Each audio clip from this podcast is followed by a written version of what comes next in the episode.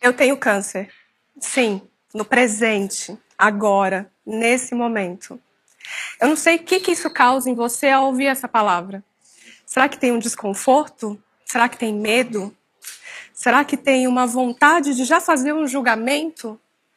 Eu vou colocar mais algumas palavras que talvez inquietem o coração de vocês: metástase, finitude, morte. O que, que vocês sentem quando vocês ouvem isso? Bom, eu estou há 10 anos já tratando um câncer de mama metastático. E essa palavra, ela já é parte do meu vocabulário. Eu nunca consegui colocar o câncer como uma entidade a, qual eu tenho que temer ou que só me causa medo. Então eu decidi que com essa palavra eu ia dançar. Eu danço com o tempo, eu danço com as estatísticas, eu danço com um monte de prognóstico. Nessa minha jornada, eu já contabilizo mais de 100 quimioterapias, diversas intervenções, um monte de cirurgia, e ainda assim eu estou aqui. Eu estou aqui porque a finitude é a casa de todos nós. Ninguém escapa dela. Então, o diagnóstico que eu tenho se chama câncer. O que vocês têm se chama finitude crônica. A diferença é que eu aprendi a dançar com essa palavra.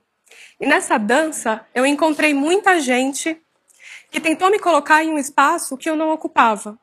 O de guerreira, o de heroína, o de lutadora, o de vencedora. Essa coisa dessa metáfora bélica é algo que tem muito a ver com câncer. É a forma como a sociedade ela me presenteia com essas palavras para dizer: eu não dou conta de lidar com a sua vulnerabilidade. Então, há 10 anos, eu tentei trazer algo de diferente. Eu não consigo imaginar que a minha vida seja limitada. Então, eu tentei falar sobre todo o ilimitado que existe na limitação, que é o fato de você ter uma doença grave. Muitas pessoas têm essa doença. E eu comecei a falar disso com vulnerabilidade, sem medo do que iam pensar. Porque é muito normal que quando você esteja do diante, diante do sofrimento de uma outra pessoa, principalmente quem está enfrentando uma doença grave, como é o caso, né, como é o meu caso, é impressionante o quanto, ao invés de compaixão, as pessoas elas me oferecem o raso. O raso de me dizer: Nossa, como você é nova, mas tão nova tendo essa doença. Ah, daqui a pouco você está curada.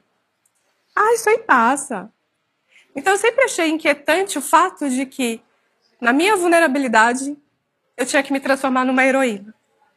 E é o que fazem o tempo inteiro com os pacientes que têm câncer. Porque eles dizem assim: daqui a pouco você está bem. Você tem que ser grato pra, pela vida, afinal você está vivo. E é muito louco isso para mim, porque câncer causa sofrimento, causa um monte de desconforto. E é muito louco eu não poder falar sobre isso, porque no mesmo momento eu já sou silenciada eu sou silenciada porque dizem que eu tenho que ser grata, que eu só tenho que ser positiva, que tudo vai dar certo para mim. E tá tudo bem. Realmente as coisas dão certo para mim. Mas a minha mensagem aqui, de repente, eu queria que vocês entendessem que câncer faz parte da vida. Tem muita gente que tem vários outros sofrimentos. Tem o sofrimento que tem o nome de um chefe, tem o sofrimento de um casamento abusivo. Tá todo mundo buscando algum tipo de cura. O que, que vocês estão fazendo aqui hoje? Não mente para mim. Está todo mundo buscando a cura da falta de sentido. Tem muita gente buscando a cura da falta de criatividade para viver. Está todo mundo buscando uma cura nessa nossa finitude crônica. A minha cura eu encontrei quando eu descobri que estava tudo bem, que tudo isso faz parte da vida e que eu preciso aprender a lidar com o que está acontecendo no momento.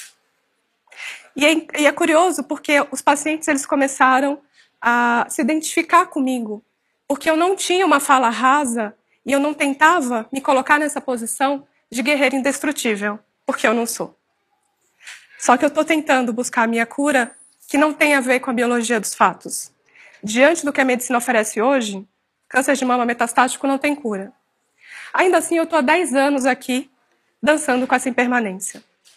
Eu acho muito interessante as pessoas que têm medo de falar de morte, porque eu falo de morte o tempo inteiro isso não atrai morte para mim. Eu falo de morte com facilidade porque eu aprendi a viver. E quando a gente está pronto para partir, a gente é livre para permanecer. Eu acho que esse deve ser o grande paradoxo, né? A medicina, ela evoluiu, a ciência evoluiu. Eu sou absolutamente beneficiada por uma ciência que evolui. Então, eu tenho um monte de tratamento. Quando está doendo, quando está difícil, é, quando a doença progride, quando a doença entra em remissão. Eu sou muito beneficiada pela ciência.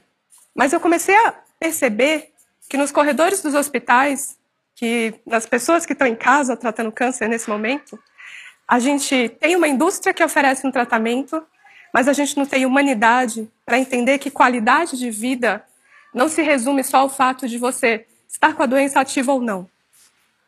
Eu comecei, a, eu me tornei uma ativista, se é que a gente pode dizer dessa forma, de cuidados paliativos. Porque também é um grande tabu, né? A gente ter que lidar com, com essa palavra que não é verdade o que dizem. O paliativo não é um remendo. Para mim é uma abordagem da medicina que ela é completa. Porque a gente consegue olhar para o paciente em todas as suas dimensões. Na dimensão física, que essa é uma, a dor é urgente. É muito difícil a gente falar de qualquer outro aspecto da vida se a gente não dá conta de olhar para o paciente e falar assim: o que está doendo? E aí, se ele me disser onde está doendo, o que, que tem desconforto, a gente conseguir oferecer esse tipo de manejo para ele. E aí, cuidado paliativo também fala sobre a dimensão emocional do sofrimento.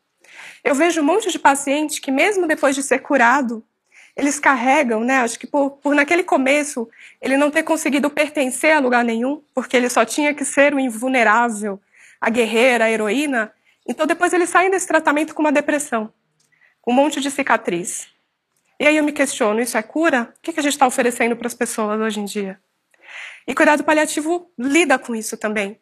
Porque é óbvio, se eu falar para vocês sobre morte já causa uma inquietação, imagina as pessoas que têm que conviver com isso que tem que dançar com essa que é a única certeza da vida. É óbvio que isso causa um monte de sofrimento emocional para uma mãe que tem medo de de repente ter que deixar os filhos, para uma filha que tem medo de perder a mãe. E esses só são alguns exemplos. E as pessoas elas têm inquietações dentro delas quando elas têm que lidar com esse tipo de doença. Então eles conseguem fazer esse tipo de manejo. E aí a gente fala também de uma dimensão espiritual. E espiritual, veja, não estou falando de religião nenhuma, estou falando sobre aquilo que transcende. Então, é, é muito comum né, que o paciente que está vivendo essa, essa, essa fase de uma doença grave, que ameaça a continuidade da vida, que ele tem algum tipo de desassossego muito relacionado ao sentido da vida, por exemplo. O que, que a gente está fazendo aqui? E tem muito paciente que traz para mim a sensação de culpa. Porque por acaso, né, a gente vive uma sociedade que está todo mundo aí dizendo que está muito saudável, muito feliz no Instagram, mas eles olham para alguém que está com sofrimento e dizem assim: você precisa ter mais fé. Se tivesse mais fé, você estaria curada. Então a gente ouve isso o tempo inteiro e é óbvio que eu realmente acredito que ninguém sai de casa com o objetivo de magoar um paciente, ou de chatear, ou de piorar a situação dele. Eu acho que é uma reflexão que a gente tem que fazer quem a gente se torna diante do sofrimento de alguém? A gente julga? A gente tenta tornar tudo muito minimizado? E eu quero que vocês entendam que a partir do momento que vocês fecham essa porta de permitir que alguém que está em sofrimento seja vulnerável, você está matando essa pessoa um pouquinho mais. E não tentando trazer ela para um espaço de uma cura. Porque cura para mim é você ser real. E é o que eu tento pregar na minha vida. E aí, dentro dos cuidados paliativos, a gente também tenta falar sobre o sofrimento social. Eu não sei se vocês sabem, mas aqui no Brasil, eu sou uma grande privilegiada por ter acesso a tratamento, porque não é essa a realidade da maioria das pessoas. E então, é, é eu consigo comprar as minhas medicações, eu tenho acesso ao hospital, eu consigo fazer esse transporte até o hospital, eu consigo dar conta das contas que eu tenho, mas você tem que entender que quando a pessoa está com uma doença grave, incurável, que ameaça a continuidade da vida, isso também impacta na qualidade de vida dela. Porque muita gente, muitas vezes elas são autônomas, elas perdem emprego, elas são os provedores da casa e elas não vão poder dar conta disso. Então é, é, é bonito a gente falar de cuidados paliativos e eu acho que falar de cuidados paliativos é que me trouxe para esse lugar aqui, onde eu posso contar para vocês de uma dança que tem sido muito bonita na minha vida. Ano passado eu tive Covid, né, para completar o pacote, né, porque não bastava ter câncer, eu ainda tive que inventar de ter um Covid. E aí eu pensei naquele momento, né? Eu falei, como é que eu dou conta disso? Com tudo isso ao mesmo tempo? E aí eu sentei lá no sofá da minha casa e eu me permiti ser vulnerável como eu sempre prego e o que eu realmente acredito. E aí eu falei, tá bom. É tudo isso. A vida é tudo isso. Com câncer, com sofrimento, com dia maravilhoso, com dia difícil. Isso para mim é impermanência e a gente não tem controle. Eu descobri com 28 anos de idade que eu estava doente. E com 28 anos de idade, a gente tem certeza de que a gente é imortal. A gente tem uma planilha em que a gente vai casar, mudar de país, ter não sei quantos filhos. E é muito curioso porque a gente acaba transformando os nossos dias úteis em inúteis. Isso para mim é uma coisa muito louca, porque eu vejo uma ódio ao sofrimento o tempo inteiro de pessoas que são absolutamente saudáveis e elas transformam em inútil o dia que é útil. E aí elas só transformam em útil aquele dia em que elas podem ter alguma felicidade. Então, é por isso que hoje eu consigo falar para vocês sem vergonha nenhuma, sem medo nenhum.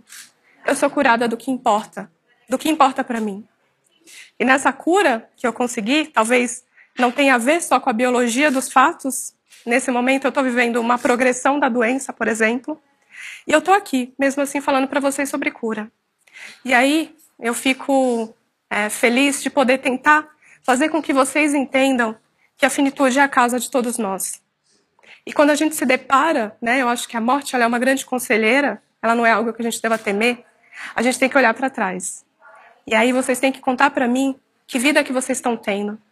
Se vocês tivessem que resumir os melhores momentos da vida de vocês, ia dar conta, você ia falar assim: tá feito, tá feito. Eu vivi por inteiro.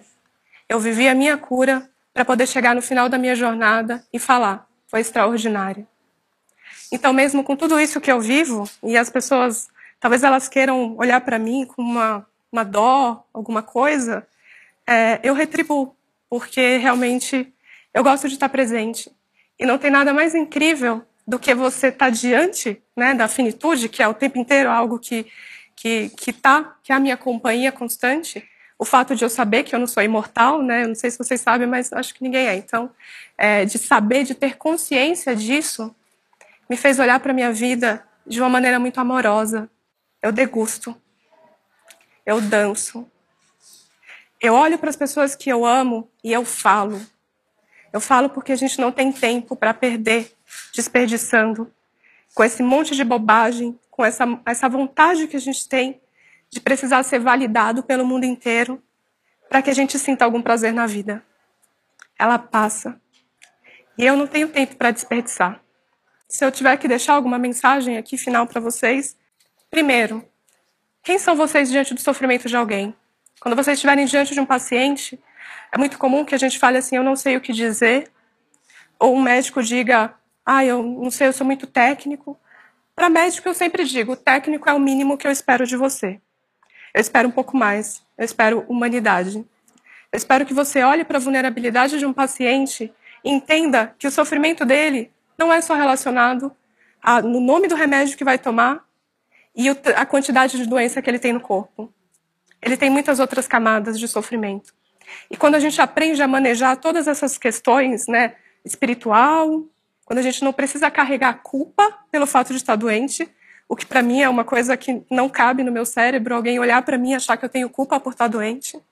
E aí é, é curioso, porque daí quem me fala isso parece que está mais doente do que eu.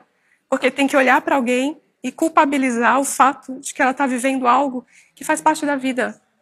Câncer não escolhe idade, não escolhe classe social, não escolhe cor de pele, apenas acontece.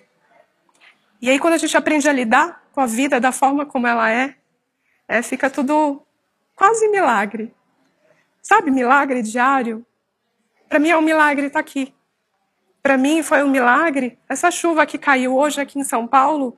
E eu olhei para ela e eu falei: é bonito isso aí. É milagre para mim o fato de que de repente eu estou parada e eu posso comer e falar: caramba, que saborosa que é a vida. Então eu convido vocês a viverem essa vida por inteiro, porque ela passa. Porque a única forma que eu tenho de falar para vocês sobre imortalidade, que é essa coisa que todo mundo acha, ah, eu vou ser imortal. Não, amor, não vai ser. Então, é, quando você tiver que pensar na sua mortalidade, você entenda que a única forma que a gente tem de ser imortal é vivendo nas pessoas que ficam. E como é que a gente vive nas pessoas que ficam? Quando a gente escolhe ser aquilo que a gente nasceu para ser. Ninguém aqui que está me ouvindo hoje é um pé de abacate. Pé de abacate dá abacate. A gente é ser humano. Então, o que a gente espera de um ser humano é humanidade. É criar valores e virtudes, é se importar com a dor das pessoas, é não ter medo de compreender a vulnerabilidade de alguém, é não ter medo de falar como é que eu posso te ajudar. É não precisar de tanta validação que a gente precisa o tempo inteiro. A vida é simples. A vida é presente. A vida é um milagre. A vida é inteira. Até que ela seja eterna. Então, da minha parte, o que eu posso dizer para vocês é que eu vou seguir por aqui, dançando com tudo isso, com finitude, com impermanência, com medo, com tudo que a vida me oferece. Porque isso para mim é viver por inteiro. Enquanto eu respirar, vai ser assim. Obrigada.